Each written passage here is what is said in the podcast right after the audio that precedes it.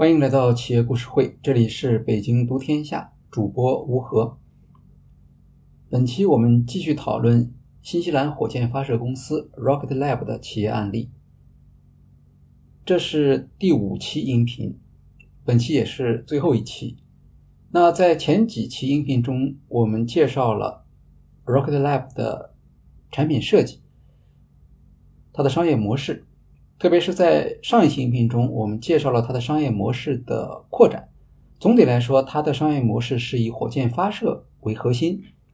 围绕着火箭发射业务进行水平扩张，开发了航天器生产与服务，包括软件与硬件服务，用这部分业务来平滑火箭发射收入的脉冲性的特点。在火箭发射业务方面，它的核心的能力是快速发射。发现用户在快速发射方面难以提供足够的订单之后，Rocket Lab 又通过光子号卫星平台服务来帮助顾客加速他们的产品开发。那这是基本的商业模式和扩展。这期音频，我们把商业模式的最后一个板块介绍一下，叫做响应式服务。其实它还是围绕着原有的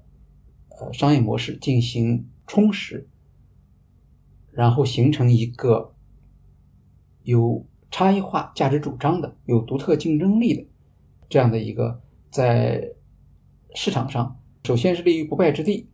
同时又能够阻止竞争对手进入同一市场进行竞争的这样的一个设计。当火箭发射成为一个走向通用化商品的这样的一个产品的过程中间，那么购买火箭发射服务的顾客就会越来越多。现在他们已经有很多选择了，那他们选择的时候考虑的因素是什么呢？当然，第一个是成本，比如说每千克的价格，还有服务。那你是独立发射呢，还是跟别人在一起联合搭载？每次你能够搭载的载荷有多大？啊，你能够提供我们什么样的轨道选择？你的发射场地在哪里？发射的成功率？还有一项更重要的因素，也是 Rocket Lab 特别自豪的，就是从签约到部署。你需要多长时间？如果只是从价格来看，Rocket Lab 其实不是处于一个非常有利的地位。它的初期价格是每公斤载荷五万美元，至少比猎鹰一号要高一倍。现在是下降了，达到大约两万五千美元。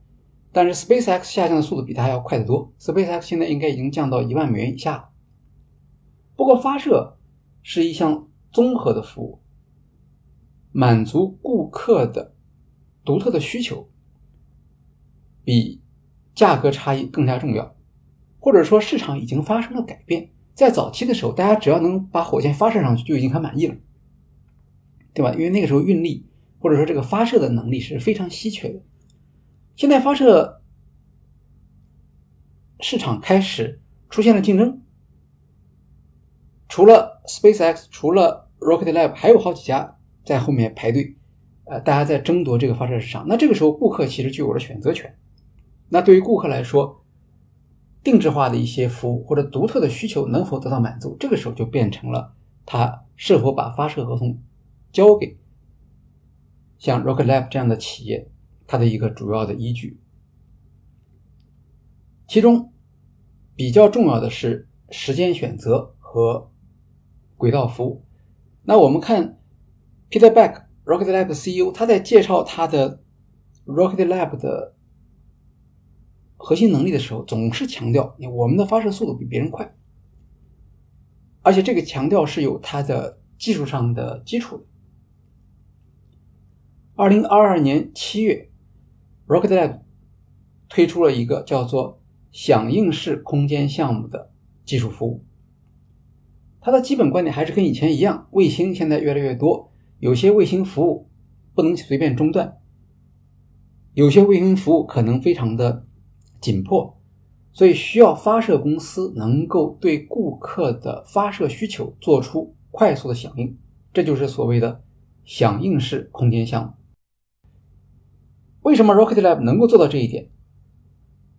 首先是因为它具备了垂直一体化的航天器生产和火箭生产的能力，这两样东西它都可以在自己的工厂里面完成。具体到响应式空间项目，那这是一个团队，他们的主要工作是跟卫星的运营方来协作，也就是发射的顾客，理解他们的需求，介入和支持卫星的设计、生产与整合，以及发射完成之后的航天器的运营。但是总的目标还是缩短顾客从准备到。发射到能够卫星能够工作这个整体的时间。据 Rocket Lab 介绍，响应式的空间项目包括三个层次，每一个层次都对应着 Rocket Lab 的核心能力。首先是发射，响应式的发射，因为电子号这个火箭的配件百分之八十是在公司内部生产。外部的供应链对它的影响不是很大，而它在一开始设计的时候都是按照每周发射一次来准备的，所以整个生产系统都能够支持长期的做到每周一次发射。所谓每周一次发射，一年也就是五十多次嘛。那现在火箭的生产周期还在不断的缩短，过去。造出一支电子号火箭需要三十天的时间，现在已经缩短到十八天。而且公司在新西兰的仓库里面随时保有两枚制作完成的火箭，这个其实就是一个备用状态。你有什么紧急任务，它就可以启用它。有了这些保障之后，如果顾客一切都准备好了，那么发射的等待时间可以压缩到几天。这是发射方面的响应，第二个是发射地点的响应，这其实就是灵活性了。它现在有三个发射场，一个是在新西兰的马黑亚，新西兰的马黑亚有两个发射点，有一张照片可以看到，啊，两颗火箭在不远的距离上同时竖立起来。而在美国佛罗尼亚，呃，在美国的弗吉尼亚。它有一个属于 NASA 的、属于政府的这个发射点，这是指顾客可以选择在不同的发射场地里来进行发射。其中，新西兰这个发射场是有一个非常大的优势的，因为这是它独家所有的，它不需要跟别人排队，而且有两个发射点，所以这是一个能够。当他说他在新西兰准备了两枚火箭，并且随时准备。接受顾客的订单来发射的时候，这个呢就可以看到它的一种保障。这个本来就有，他只是把它放到这样的一个响应式的空间的项目里面去。第三个，第三个是所谓卫星响应啊，有发射响应，有发射地点的响应，有卫星响应。所谓卫星的响应，是指顾客提供参照轨道、载荷和整合目标。Rocket Lab 就可以开发出专门的针对每位顾客的响应任务。具体来说是什么意思？就是把这些东西提前准备好，这样火箭也好，卫星也好，他们都处于一个待命的状态。过去是顾客要等待火箭发射公司，他们把日程表做好，然后到他们的工厂里面去做这种。后期的这种整合，现在他把这个过程倒过来了，我可以提前把这些基础工作做好，然后等待顾客下命令，你们什么时候要下，要准备发射，什么时候要部署，这个时候是可选的了。可选的前提是因为他有这样的能力，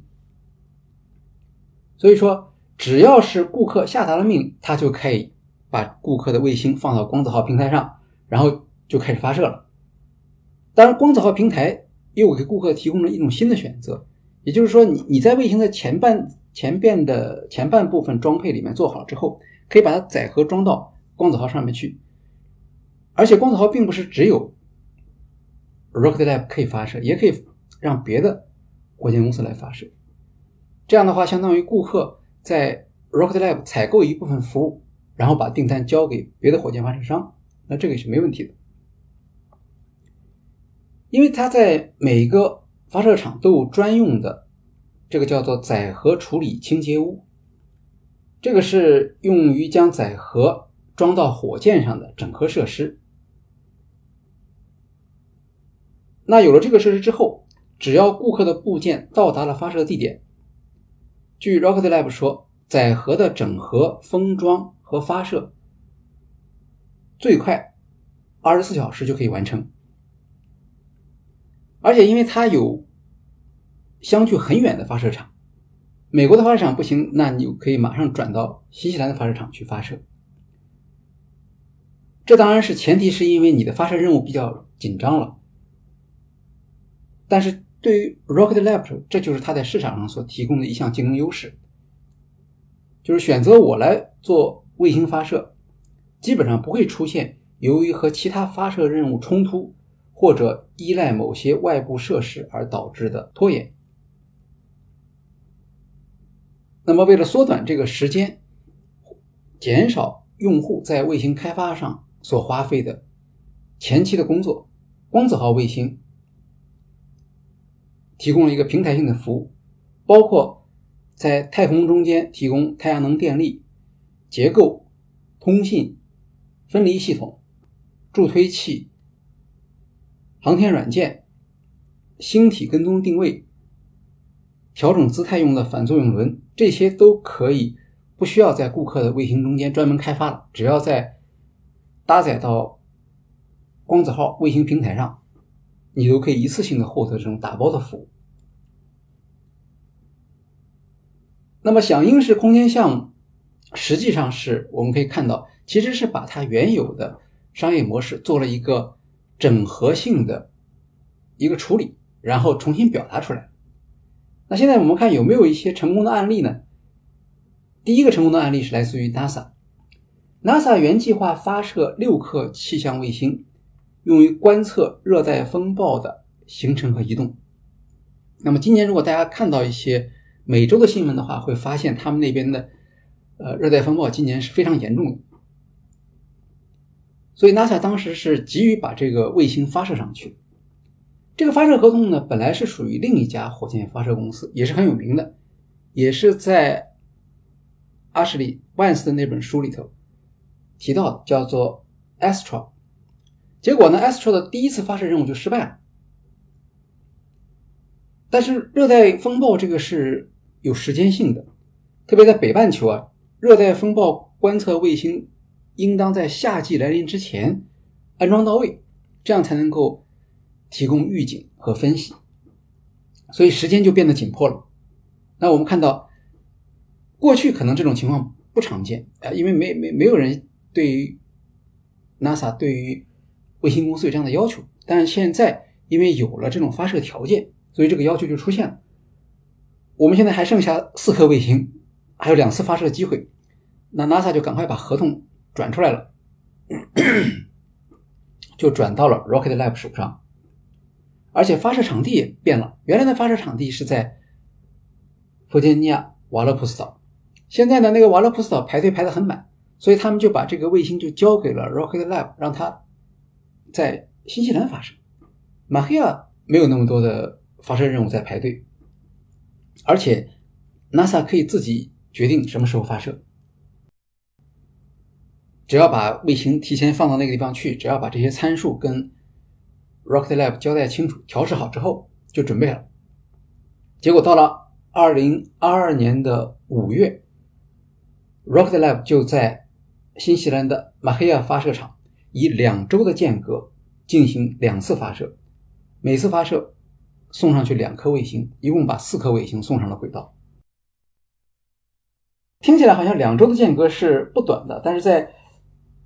在这个案例中间，其实是一个应该说，Rocket Lab 是满足了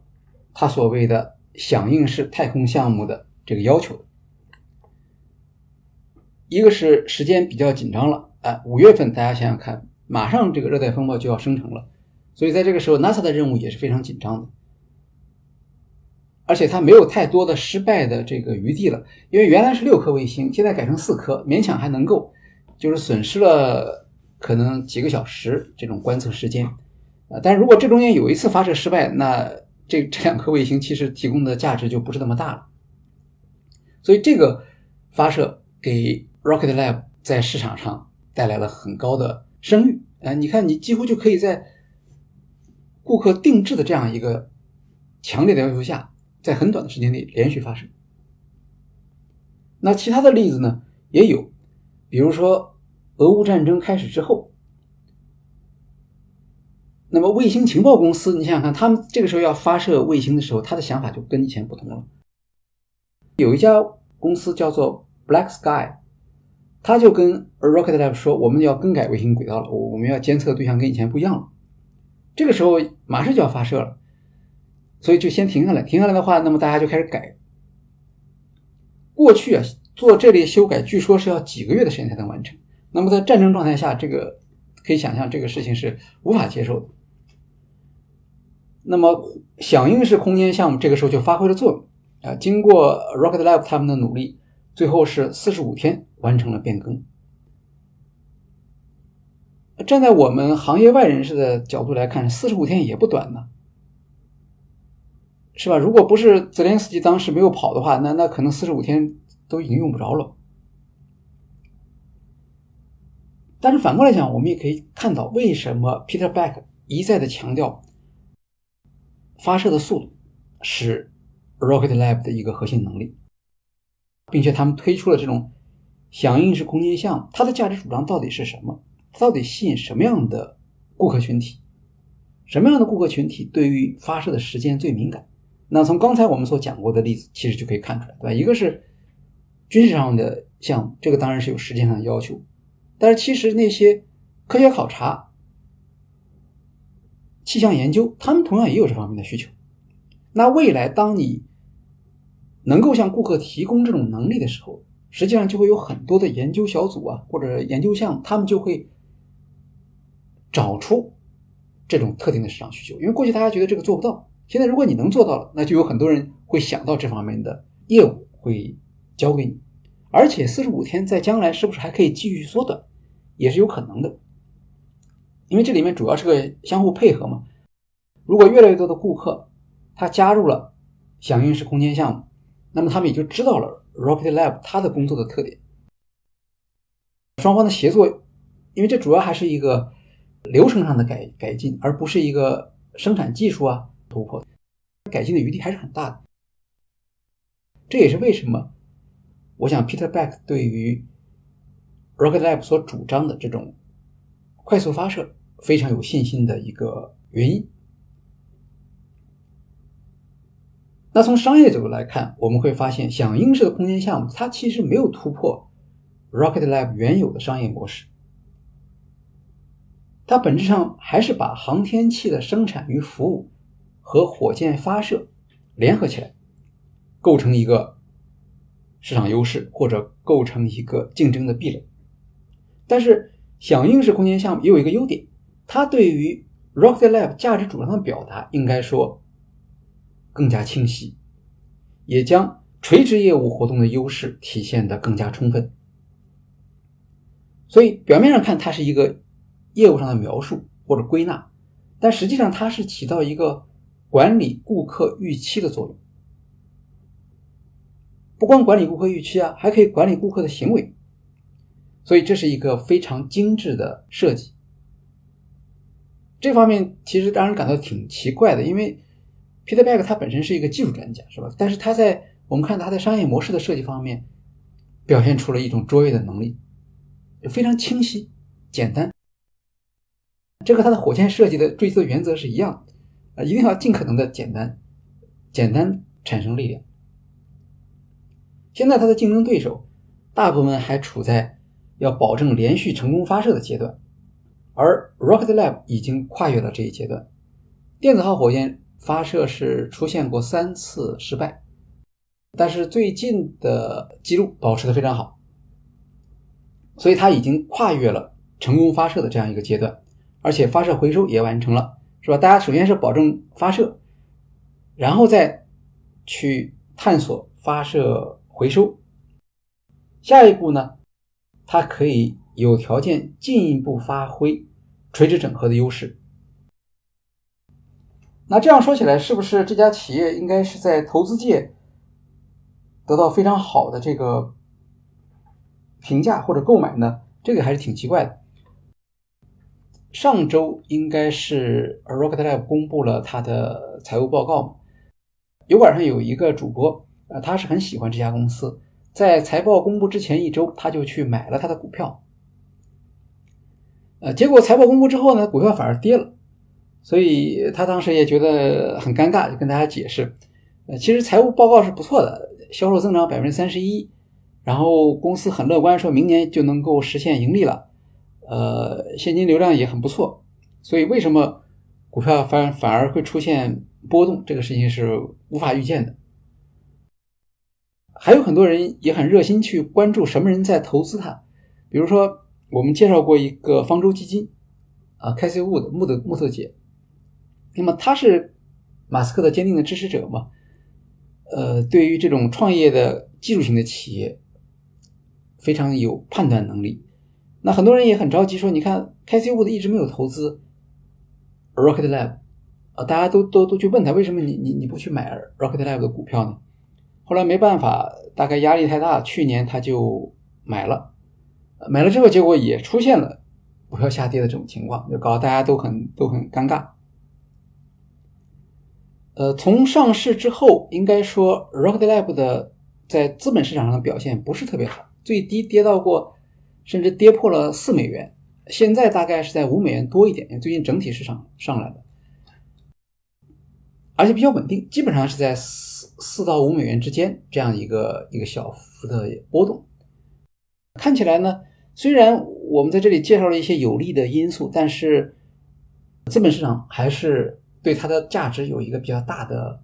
折扣，折扣的原因是什么？很可能还是因为不确定性，呃，因为它现在的凭借电子号、居里号、光子号这样的一个系列，能够在整个的市场上占有的份额应该是比较有限。它下一步的成功还是取决于中子号火箭能不能按照预定计划取得成功，但是在发射成功之前，这个话都是没没有办法说的，所以市场上给他一个比较大的价格折扣。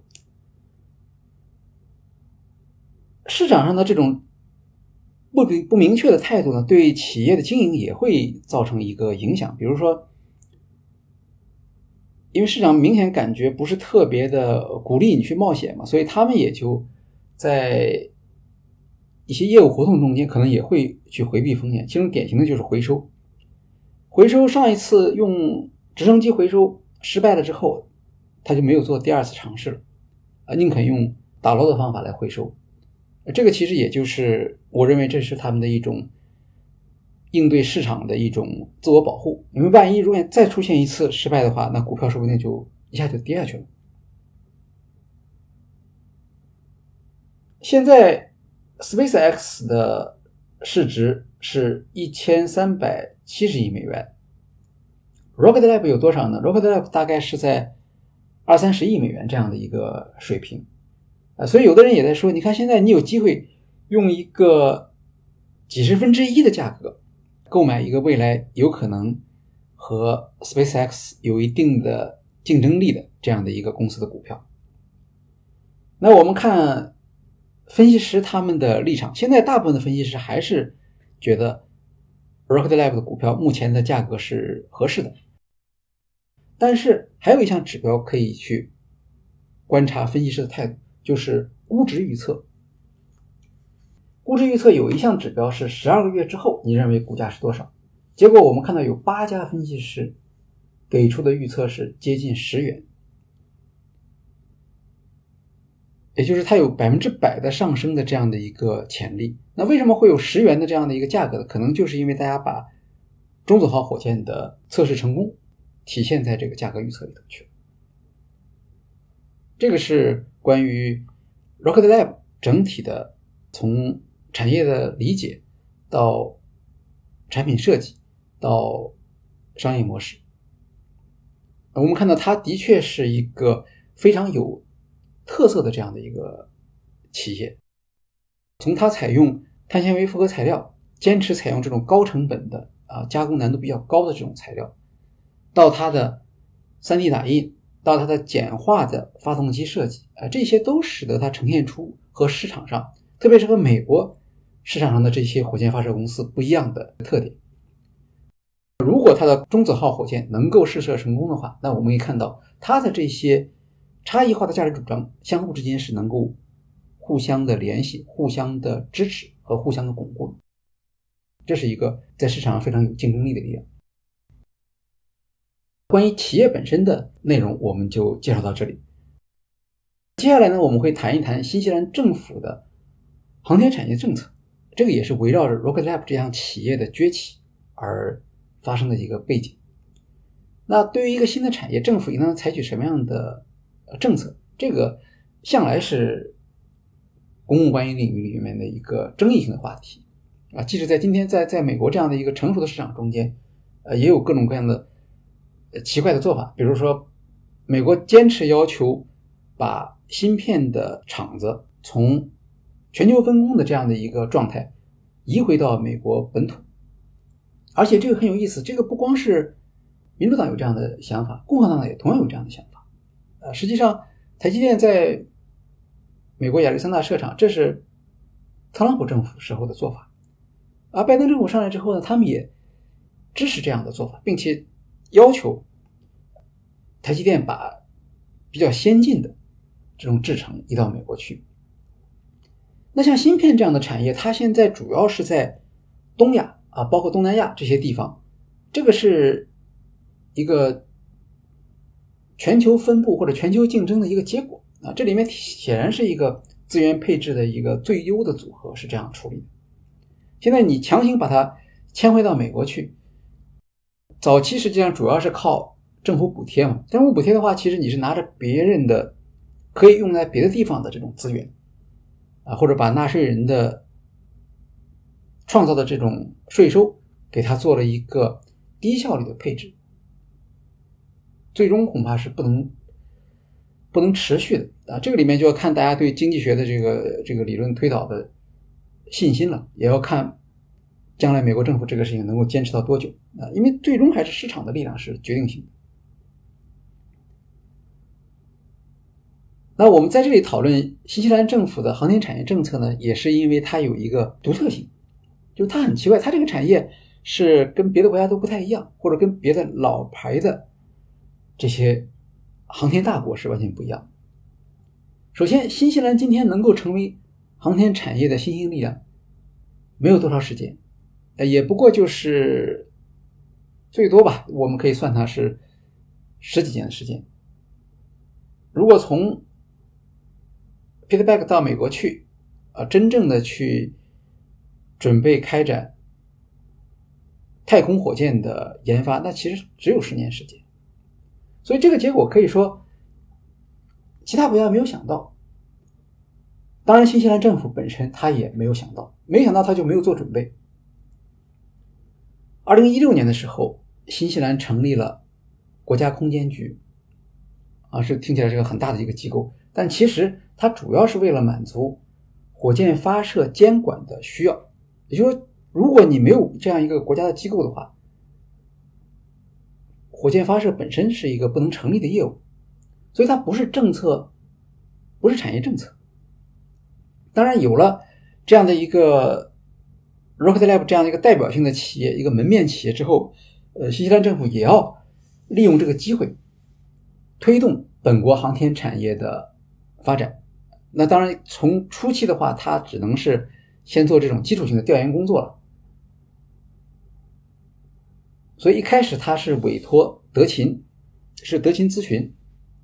做了几份报告，这里面有一些像新西兰的太空经济的报告，像基督城的航天产业枢纽的报告。那么这些报告主要是对新西兰航天产业的现状、优势、机会和局限做出分析，提供一些政策建议。好在这些时间都不长啊，大家想想看，这个德勤的报告最早的报告应该是他调研的对象是一八一九年的新西兰航天产业的一个情况啊，所以也就集中在最近这几年。那么我们可以从两个角度，一个是创业支持，一个是监管服务，来考察新西兰的航天产业政策。这是一个非常独特的案例。首先是 Rocket Lab 成功发射了太空火箭之后，那光是这一家公司，因为这是它的这个明星效应太明显了嘛，而且它的业务是我们反复强调，它之所以能够做到快速发射，是因为它是一个垂直业务。垂直业务中间其实就相当于整条价值链控制在自己的手上嘛。那么你不可能在每个环节上都做得很好。如果你这个企业能够带来足够多的订单的话，那么在价值链上就会有一些分裂出去，哎，他们也提出自己的主张，然后把他这个产品或服务销售给你，这就是真实发生的一个情况。Rocket Lab 的一些员工他们就出去创业了，啊，他们意识到 Rocket Lab 有一些可以继续提高的或者可以专注的研究方向，这个在 Rocket Lab 内部目前还做不到，但是在外部他们是可以做的。而且 Peter Beck 也很支持他，呃，他也知道这个垂直整合是有它的优点，但是不代表说所有东西都一定要在企业内部来做，因为你缺乏足够多的这个注意力，这也是个资源。比如说 Rocket Lab 他自己就投资了一家叫做 Astrix 这家航天公司，那他这个出去的创业的员工，他们做了一个设计，他们从垃圾袋的膨胀原理得到启发。他们就生产出一种可折叠的太阳能电池组，这个叫做 Copia。大概的意思就是发射的时候它是一个折叠状态的，然后到了太空中之机之后，它怎么样能够有效的打开，并且形成一个最有力的这样的一个电池的能力。而且这个电池组叫做 Copia，已经在 Rocket Lab 的火箭中经过了发射实验，测试成功了。这样的话，它就变成了一个紧紧的贴在 Rocket Lab 上面的一个创业企业。同时，它的这项服务，因为是通用的太阳能电池组，它也可以销售给其他的卫星服务方。除了这一家 Astrix 之外，其他的还有很多。比如说，当初和 Peter Beck 一起创建 Rocket Lab 的投资人，这位 Mark Rocket。他创建了一家叫做 Kia 航空设计。这家公司生产什么？生产是由太阳能供电的平流层无人飞机。啊，它不属于传统的太空项目，但是它也属于高空项目。这种无人机是可以连续飞行几个月不落地。那么，它在一个离地面不太高的这样的一个环境中间，就可以获取高清图像，用于监测环境。用于服务于精准农业和灾害管理。还有一家叫做黎明航天，叫 Dawn Aerospace，它建造的是亚轨道的可复用航天飞机。虽然美国人的航天飞机现在已经是证明是一个失败的概念啊，但是仍然有一些创业企业在试图复制这种航天飞机的模式。现在它已经可以做到，已经证明了。这样的航天飞机当天回收复用是可行的，而且这种航天飞机是使用绿色燃料的。所以总体来看，新西兰的航天产业是以创业企业带动为特色，不是以政府推动的。然后它的主要的特点是结合了。商业投资的支持和传统企业的参与，这个比如碳纤维技术、碳纤维复合材料的技术，这个是典型的传统企业的能力。这和传统上由政府驱动的模式和政府大型项目做先导和这类国家的做法是完全不一样。而且新西兰的创业活动能够很明显的看出来本地的特色啊，比如说碳纤维复合材料加工、高品质的生产管理。绿色制造、三 D 打印。航天产业是一个技术性比较强的产业，它的人员始终是新西兰的一个困难。早期的时候，Rocket Lab 是从所谓兴兴趣群体啊，那就是说非专业人士中间去招募员工啊，比如说新西兰的坎特伯雷大学，它有一个学生火箭俱乐部，这些学生是参与过国际火箭设计比赛，这些人后来都进了，就很多人都进了 Rocket Lab。卢瑟福发动机的设计师就是出自这一群体啊，他当时硕士刚刚毕业啊，这个在呃国际航天界也是一个传奇。这是发动机这块的，那因为美洲杯这类高级游艇比赛，它就带动了高级材料制造工艺，结果使得碳纤维复合材料在全球居于领先地位。这一部分的呃人员可以说是呃对于 Peter Beck 的早期创业作用非常大。Peter Beck 自己说说有一度整个新西兰做赛艇碳纤维复合材料的专业人员有三分之一在 Rocket Lab 公司里面，没有他们的帮助的话，呃这种使用。碳纤维复合材料作为火箭舰体的设计实际上是不可能的。后来人员不够了，他们就在大学里面去开设相关的课程，比如在奥克兰大学，现在有航天系统硕士学位，也有跨学科的太空工程中心，甚至他们还从邻国，从澳大利亚，因为澳大利亚的航天产业应该是新西兰的。三倍左右，那么那里头才有一些人员供给，所以他们从那儿去招募过来，大家也算比较方便。本身新西兰是有一些竞争优势的，它是世界上营商环境最好的地区，社会政治稳定，税务和工资不高，而生活质量却比较高，腐败程度非常低，劳动力的质量非常高，它的。困难主要是过去没有国家级的航天项目，所以就没有技术积累和传承。另外，毕竟是一个呃在南半球，它远离航天工业的中心，没有配套，所以无论是供应商、设备、人才、投资、顾客，呃，都是它的一个看上去都是它的缺点。所以大家从来不会想到新西兰会。发展出一个航天产业出来，似乎也不太适合新西兰的情况，因为火箭企业它的投资周期特别长。如果说 Rocket Lab 从二零一三年算起的话，那到现在已经十年了，还没有盈利。现在他的说法是明年能够盈利，那还要看他最后的结果。这就导致了。新西兰航天企业的一些，他们自己也感觉到，呃，有一些局限性，所以当他企业做大了以后，他就要走。这个当然，Rocket Lab 是个很好的例子，对吧？他把公司就注册到美国，现在大家都说它是一家美国公司。那其他的企业也有这种情况，而且新西兰这边也没有什么办法，因为人家确实是没有足够的顾客来支持他。所以，要不就做不大，他就留在新西兰了；做大了，他就要离开这边。甚至人员也是这样。呃，你如果在新西兰就业，可去的地方不是很多，除了 Rocket Lab，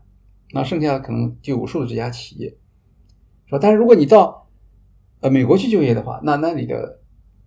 这个市场就大得多了。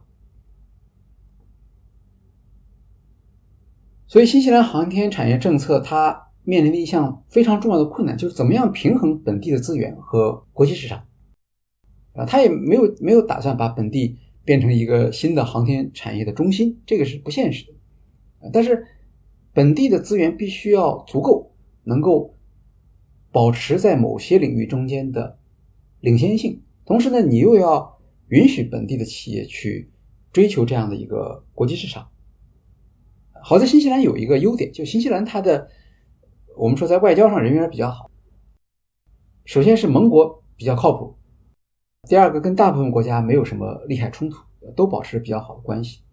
这样的话，使得他可以在国际市场上去参与合作和竞争，甚至可以有选择的去参与合作和竞争。那另一方面呢，当他意识到这个产业的市场机会之后，接下来就是投入的问题了。投入的核心是研发，因为产业基础薄弱，所以研发就得采用一种追赶式的研发。这个和和和很多别的国家其实是一样的。而新西兰的问题是比较严重的。二零一七年的时候，新西兰的研发开支是 GDP 的百分之一点二五，只有澳大利亚的一半。OECD 国家的平均水平是二点三八。那可能是因为新西兰它传统上是以是农业性的为主的这样的一个经济体，所以它的技术开发投入相对说就不高嘛。但是这个肯定是有问题的，呃，长期来讲的话，一定会损害它的产业竞争力的。所以政府就比较着急，他们定了一个目标，说现在我们是一点二五，十年之后我们要提高到百分之二。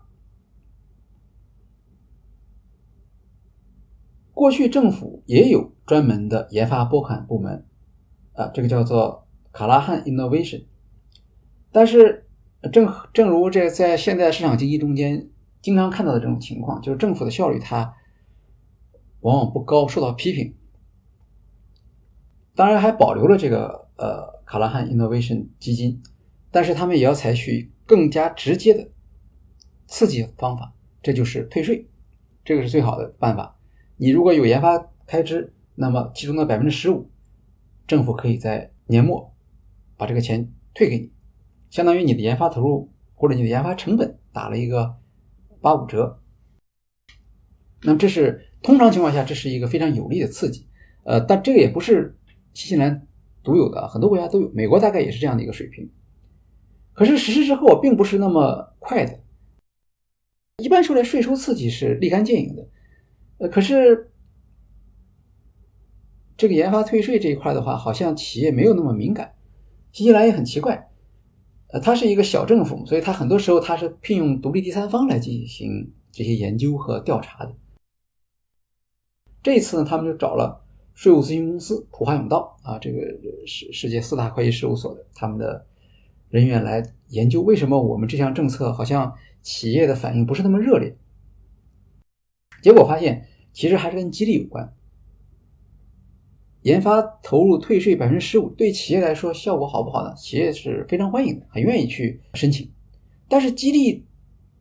只在企业这边体现出来，而没有在政府内部得到很好的贯彻，特别是税务部门。税务部门有他的有他的顾虑，税务部门他是要为税基负责，是吧？你万一今年。退税导致税收收入下降的话，那他要承担责任，所以他就一方面他支持政府增加研发投入的这种政策，另一方面他又怕政策执行效率太高或者过头了，导致自己的税收收入受损，所以他就必须得采取一些有意无意的限制性的措施，比如说他对于退税的政策做了规定，这是所谓的我们都知道有一个条例。有就会有实施细则，那实施细则里面其实就是政府的，这个可以塞很多东西进去了。结果他们发现这条实施细则里面，它的长度有一百三十八页。那么对于普通的企业来说，光是要理解这个就很困难。那理解不了怎么办？理解不了，他们就得请专门的啊这种税务咨询师来帮他们来做。这个呢是很贵的。啊，在新西兰那边请一次至少要一万新元，而小企业它的退税的规模本来就不是很大，所以这样来一来的话，那大家对这件事情的积极性就没有政府想象的那么大了。另外呢，呃，正如前面所讲的，税收部门他担心大家都来要这个钱嘛，所以他限制了一些产业，比如说，呃，只有那些呃他所认可的这种所谓的高技术。产业才能够申请。啊，这跟我们国内的情况是一样，对吧？所以有高技术企业的资质认定，然后你有资质认定了，你其实就是建立了一个门槛。实际上，普通商品的生产商他们也需要进行研发投入，结果他们就被这套规定或者被这种细节挡在外面，所以最后没有办法，在普华永道的报告公布之后，啊，政府就做了个调整，就这个事情过去原来是税务部门这边负责，现在把它改造，他们另外一个部门叫做商业创新就业部，由他来负责，责成这个部门。要有一定的任务的目标和完成度。这个部门呢，他们就增加了政府咨询的这个范围，呃，这样就可以减少企业聘请外部咨询人员的这种成本。然后把退税的适用范围扩大，啊，即使是普通商品，它也需要研发投入。然后积极的跟行业协会来合作，因为行业协会就是归商业创新就业部他来联系的。那么，在这个行业协会里面进行培训也好啊，示范案例也好啊，总之让大家知道有这么一个东西，并且是说不是那么费力气的。然后你只要申请就可以获得，这样的话就可以尽快的促进这种退税政策对于研发投入增长这样的一个作用。啊，现在我们不知道它增长了多少，但是二零二七年也没多也没多久了嘛。从一点二五，如果真的能增长到百分之二的话，是一个很大的一个提升。而且这项政策不光适用于新西兰本国企业，也适用于外国企业，前提是这个所在国和新西兰有税务协定。这个现在已经比较多了，像 Rocket Lab 这很明显，这是美国企业，它和新西兰是有税务协定，呃，也就是说它是可以享受这个方面的福利，并且这个也已经体现在。呃，美国投资人对于 Rocket Lab 的价值评估里头去了，这是在创业和研发投入方面的促进。那接下来呢，我们就来看它的监管。很多国家它是由政府来制定产业政策，来带动航天产业的。这个典型的就是 NASA，NASA 是一九五七年苏联。发射人造卫星之后，啊，美国紧急动员成立的这样一家组织。最早它在 DARPA 里面嘛，后来独立出来了，啊，所以从头到尾，NASA 就是一个政府支持的部门，所以 NASA 才有大量的一些带有公共性质的服务，比如说 NASA 它承担航天科普教育，这个是 NASA 的一项责任，啊，当然它也有很多钱来做这件事情，光是一年的这方面的费用就有一亿美元。那么新西兰的情况就跟美国完全不一样，航天产业完全是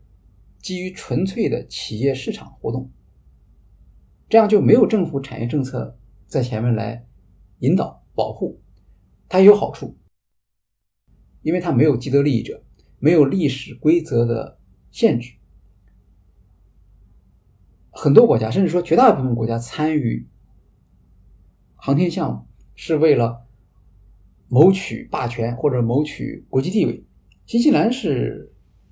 大家一般不会这样看待它。它所以他说它是世界上唯一的完全以商业目的发展起来的航天市场。它的主体不是政府，而是那些创业者，是创业者他们提出要求，推动了政府的产业政策的这样的一个形成和制定。钱也不是来自于政府，是吧？钱是来自于风险资本，而且甚至来自于海外的风险资本啊。政府也没有觉得这个钱是海外的这种资本要搞来要来搞阴谋啊，要要来控制我们本国的产业。当然，政府参与少也有它的缺点，比如说，他们曾经讲过一个故事：Rocket Lab 在现在的估值，我们说是二十亿到三十亿嘛。那当年它估值三千万美元的时候，呃，他们就找了一家政府基金。说你看，我们现在已经做到这个程度了，是不是你们也可以参与投资？结果新西兰当时的政府的法规是非常的僵化的，不能投资。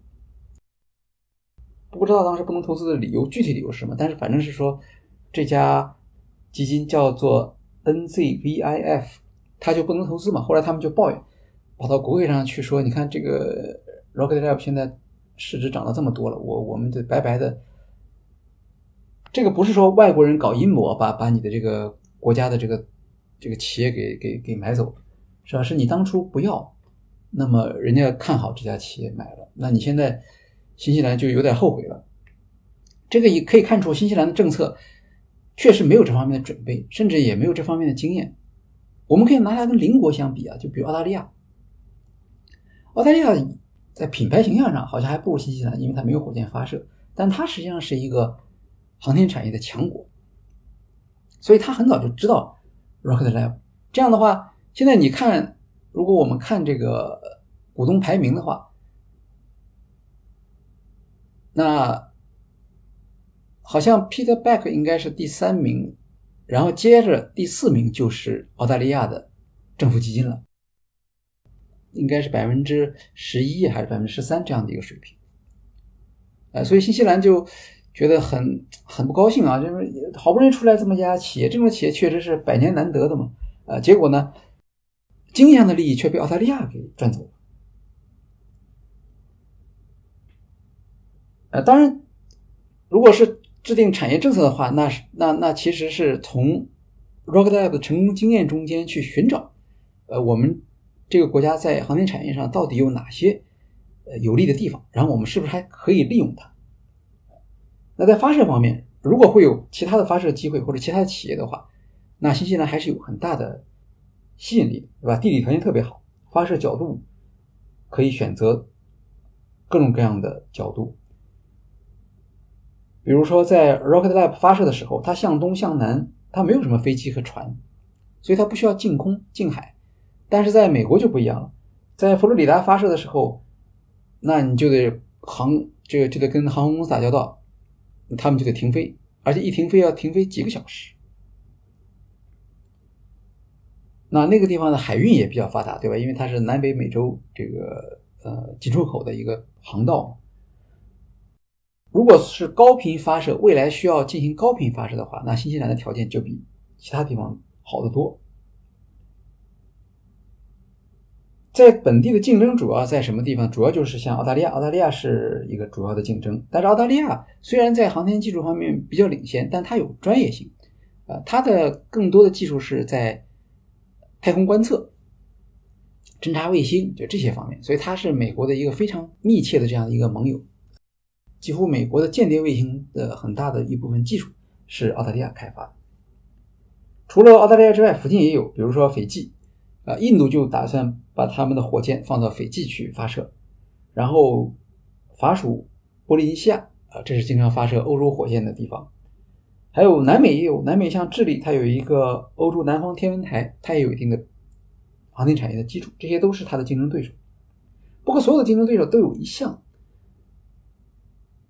明显的落后于新西兰的地方，就是新西兰的航天监管的理念。航天产业一向是一个强监管的行业，这也可以理解，对吧？因为你你掌握了这个太空火箭，你也就掌握了洲际弹道导弹的技术。那么在很多国家里都是抓得紧紧的，一定是控制在政府手上啊，或者说你只有跟政府关系密切的企业，你才能够拿到订单，或者你才能够去理解它所谓的监管规则，因为监管规则是不见得是像。字面上那样的透明，像 Peter Beck 他就曾经抱怨说：“他说，火箭发射的工作量是两个，一个是生产火箭，一个是合规审核。合规审核的工作量和火箭发射差不多，弄一大帮的这个专业的律师和技术人员，然后才能够满足监管当局的各项的要求。这个要求当然是有它的合理性的。”但是新西兰它的条件不太一样，它不像，比如像美国政府，它有那么强的一个一个预算资金的支持嘛。我们看，二零一六年新西兰航空监局才成立，它就是管这个事儿的。但是在成立之后，政府对它的要求不是说是去去去指导、去监管企业。所谓监管的意思是说，你要理解监管的政策，或者解释监管的政策，让企业能够。尽量减轻合规的负担。那传统意义上讲，大家会觉得监管就是批驳嘛，你提交了，我告诉你哪个地方不足，你去修改。新西兰空间局的要求是不一样，它是要全力去帮助这个企业尽快的完成这个监管的流程，所以这个管理的理念就完全不同了。特别是空间局的一项重要任务是和国际组织进行沟通合作，帮助企业移除经营障碍，呃，也就是说阻止，比如说阻止 Rocket Lab 在新西兰马黑亚发射火箭的。是谁呢？不是新西兰政府，而是美国政府。新西兰空间局的一项重要任务是跟美国的航天管理局监管机构来进行交涉啊，比如说进行双方的协定，然后帮助 Rocket Lab 取得发射的这种许可。所以，空间局的监管任务，它明确的说是有发放许可证。履行国际协定和管理，但是他在做的时候，他是尽量的减少企业的负担的。比如说，在二零一六年，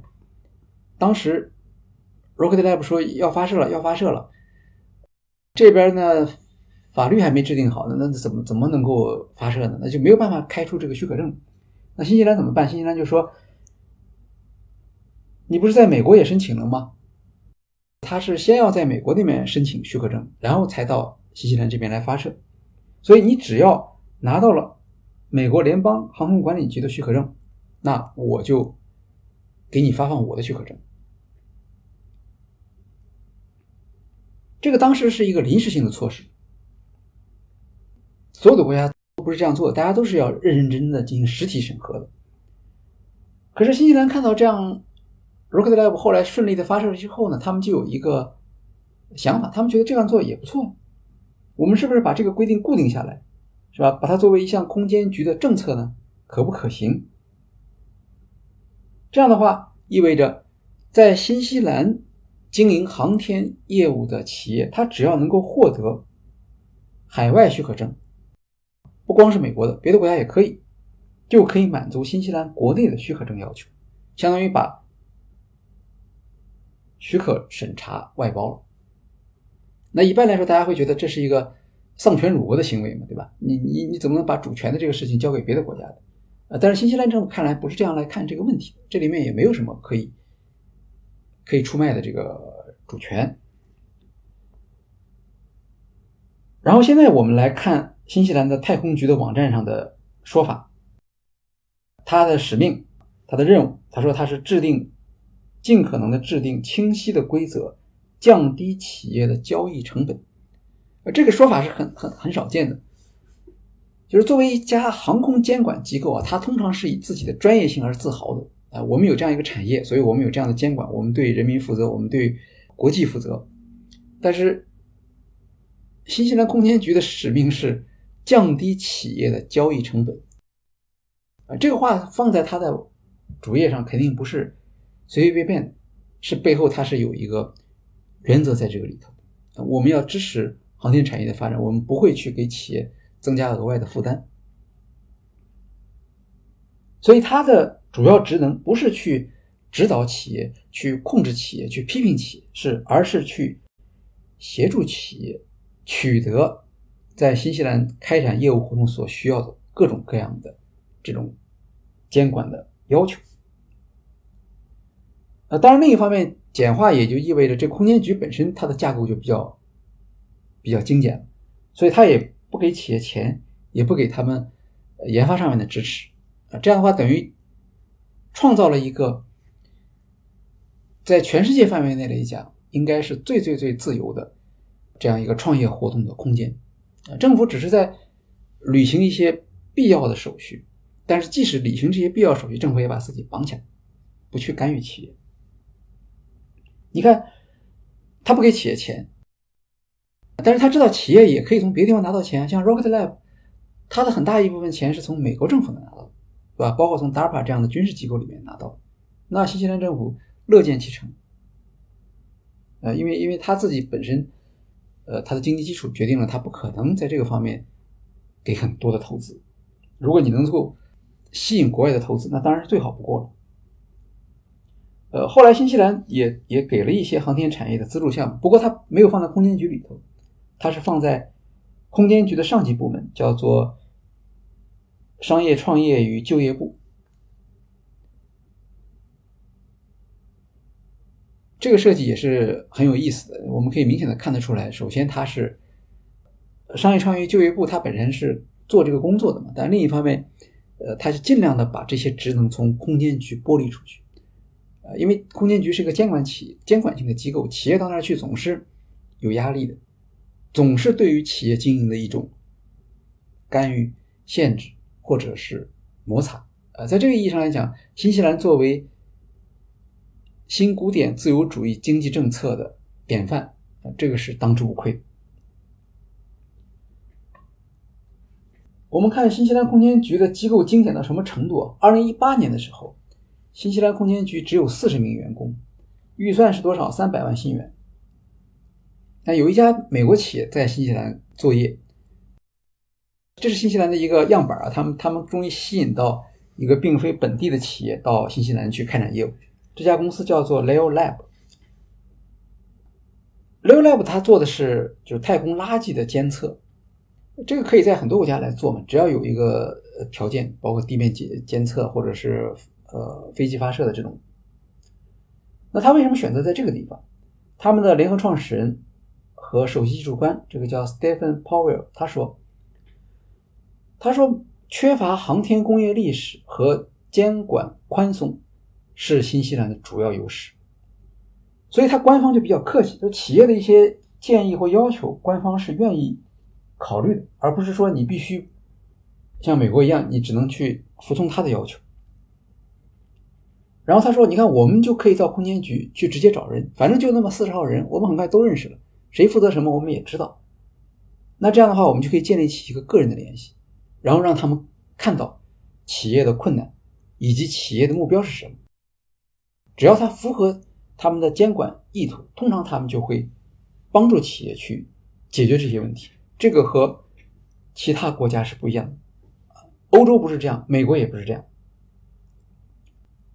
正如 Powell 所说，包括 Peter Beck 也这样讲过，就是满足监管在航天产业中间其实是一项非常高的成本，或者说对企业来讲，企业在选择在什么地方开展经营活动，这是一个敏感要素。而新西兰政府决定在这个敏感要素方面提出自己的价值主张，也就是降低交易成本。这是一个不光是一个表达，它是一个。企业实实在在能够感受到，并且能够用用货币以及用工作量能够得到体现的这样一个指标，这个对于吸引外来投资，包括吸引本地的创业企业的，呃，包括吸引本地的传统企业转向航天产业，这个都是有非常大的吸引力。当然，国际合作也是它的一个主要的内容，这也是新西兰空间局的一项主要的工作。比如说，呃，当初美国国务院不同意 Rocket Lab 在新西兰发射美国的卫星，这个事情就导致了两国之间在谈判方面花了很大的精力，一直到最高层干预才解决这个问题。但是日后所有的这种谈判都是新西兰空间局来介入的。比如现在新西兰它加入了 NASA 重返月球的计划，包括未来的火星计划里面也有新西兰的参与。它和美国的 Leo Lab 公司合作建成叫做 Kiwi 太空雷达项目。这个项目主要是监测近地轨道里面的垃圾和飞行物，而且它还和德国航天中心。和法国和日本的相关机构建立合作，无非也就是利用新西兰本地的这种优越的条件，来吸引其他国家的投资和审批上面的配合。另外，我们前面提到了，他在发展自己的产业政策的时候，其实是需要得到民众的支持。那么，二零二三年五月，就刚刚过去的这个时候，他在去年发布了征求全民意见的基础上。发布了一项叫做“官方的太空经济政策”。太空经济政策也是和前面所说的它的产业政策的基调是一致的。它不是为了限制企业的经营活动，而是向民众来解释政府对于未来航天产业技术与经济趋势的一个判断。那新西兰到底有没有条件在未来的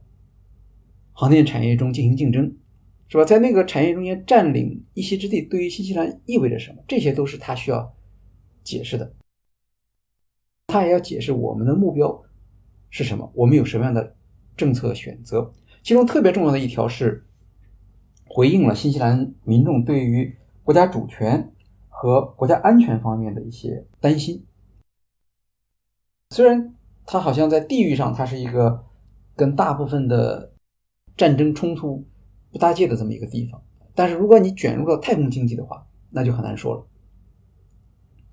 比如说，很多民众他反对为美国发射军用卫星，这个呢是在新西兰和美国的备忘谅解录里面，其实已经表达了这样一个意思。后来我们也的确也看到，就是美国在这个方面是。没有办法，因为这是新西兰政府自己可以否决的项目，所以现在目前发射的大部分都是民用项目。官方的太空经济政策，它的作用不光是在国内，它也是面向国际的，是吧？新西兰跟很多国家签订了太空经济的合作协议，也加入了国际太空开发的这种国际协定。那么，它还要在国内通过立法、通过经济政策来。让外国的这些政府和投资人放心，啊，有很多这种这种政策，它决定了一个企业在未来相当长的一段时间里，它的发展的潜力啊，包括它的前面说到它的交易成本。今年发布的这个官方的太空经济政策，这个可以看作是新西兰太空产业发展的一个呃里程碑的成果。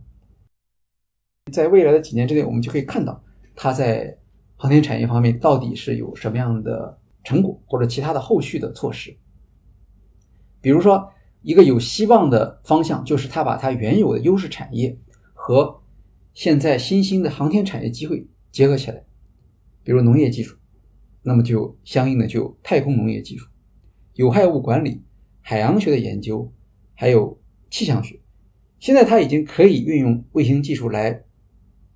观测。葡萄园里葡萄的成熟的情况，那这个是对于新西兰这样的以农产品为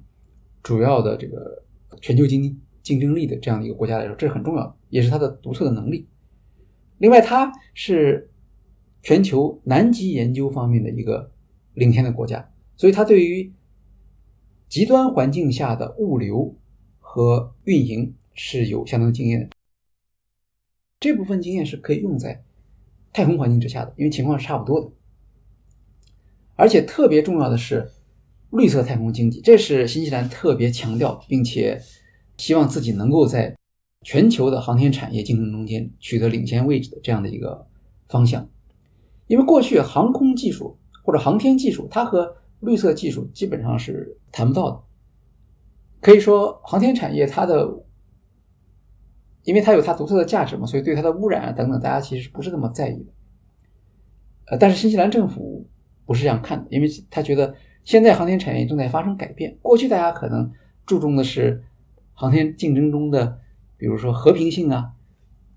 但现在不一样，现在因为越来越多了，光是太空轨道上的这些垃圾，这个总有一天会成为一个爆发性的一个话题。而新西兰历史上，它在绿色经济这个方面是有一些积累的，它可以把绿色经济技术转用于太空经经济，甚至作为新西兰太空产业的国家品牌，这个是他明确提出的，也是听起来也是合理的啊，因为其他的国家它有各种各样的技术上的优势，那么绿色经济这边相对说来不突出，但是新西兰却可以。而且它有一些企业确实做到了这一点，比如说我们看到像前面提到黎明航天这个航天飞机，它用的是绿色燃料，是吧？这个航天器的这个航天飞机本身就是可复用的嘛，这也是一种绿色经济的体验。然后，Mark Rocket，他那一家叫 Kia 航天，它是用太阳能动力的，可持续飞行几个月的这样的一个无人驾驶的飞机，这也属于绿色经济的概念。那 Rocket Lab 就不用说了，它是有可回收火箭，而且还有一家叫做 Zeno，它研发的是无燃料卫星控制和动力系统，使用的是用太阳能电池驱动的磁体。而且新西兰政府不光是希望把绿色经济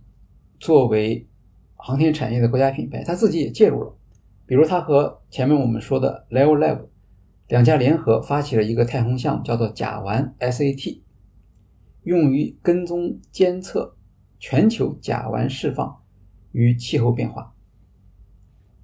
这是新西兰第一项由政府资助的空间研究项目。然后它的确是，是跟前面所说的是跟绿色经济是一致的，呃，也跟新西兰本地的需求一致。因为所谓的甲烷主要是造成的原因跟那个畜牧业，就是牛胃中间产生的这种甲烷是一个主要的因素，而新西兰恰恰在这个方面是比较比较严重的一个地方。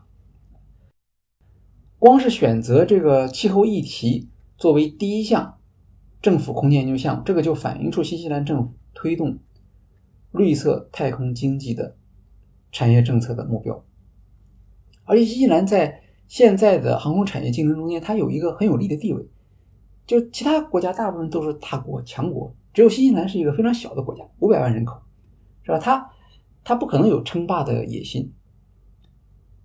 相反，他提出来的在和平、安全和可持续。太空发展方面的这些立场就比较超脱，大家就愿意听他的讲话，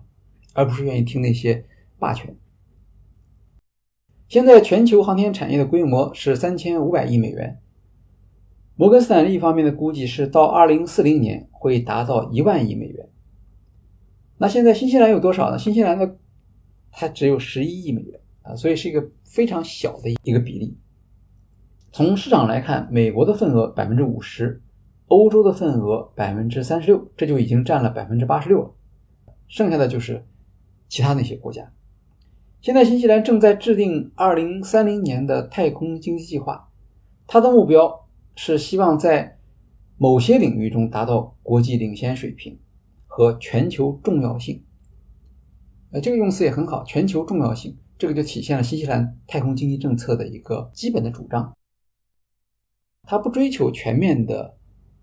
领先，这也是不可能的。但是他追求在他所投入的范围内，能够实现一种全球性的影响力。啊，这个特别重要的就是刚才我们所提到，像气候议题啊、绿色经济啊等等。总体来说，目的是把新西兰发展成为以高技术和高知识为特点的航天产业的商业中心。现在它当然还有很多困难了，呃，比如说。它的资源方面的约束，它并没有在这个经济政策里面提到很好的解决方案，啊，比如说是人人才方面的供给啊，比如说资金方面的供给。虽然说现在资本是全球流动的，但是还是有这个有这个创业中心的这种概念。呃，你毕竟你在新西兰，你要想去获得资本的支持，那你就得到美国市场上去寻求这种，但并不是。一个效率很高的这种做法，这个方面它还是面临了一些呃挑战。不管怎么说，他有了一个非常难得的机会啊，在整个二十世纪，他没有参与太空竞争啊。那到了二十一世纪的话，他突然获得了这样一种机会，然后他选择了一种比较纯粹的，甚至是原教旨主义的新古典自由主义的经济政策。然后他相信，利用新西兰本地的资源优势、本地的技术优势，能够在全球太空产业中间实现某种全球性的重要性。这是新西兰政府的政策主张中间具有一致性的方面。这部分的内容就介绍到这里。这样的话，Rocket Lab 呃，关于火箭发射或航天产业的这个整个案例到这里就结束了。那接下来呢，我们的。节目也会进入到暑期模式，呃，也就是说，不像前面那样的能够保证每周能够有新的内容来播出了。那我们可能会换一些形式。呃，下面的一期案例，我们正在考虑做的是智利的经济奇迹。它的内容是从上个世纪七十年代开始啊，智利采用了美国芝加哥学派的新古典自由主义的经济政策。那么它的历史背景啊，它的利弊啊，大家的争议啊等等啊，这方面最近因为有一些新的材料出来了，所以我们可以以它为作为依据，给大家做一些介绍。欢迎大家到时候收听。好，谢谢大家。那我们今天的节目就到这里结束了。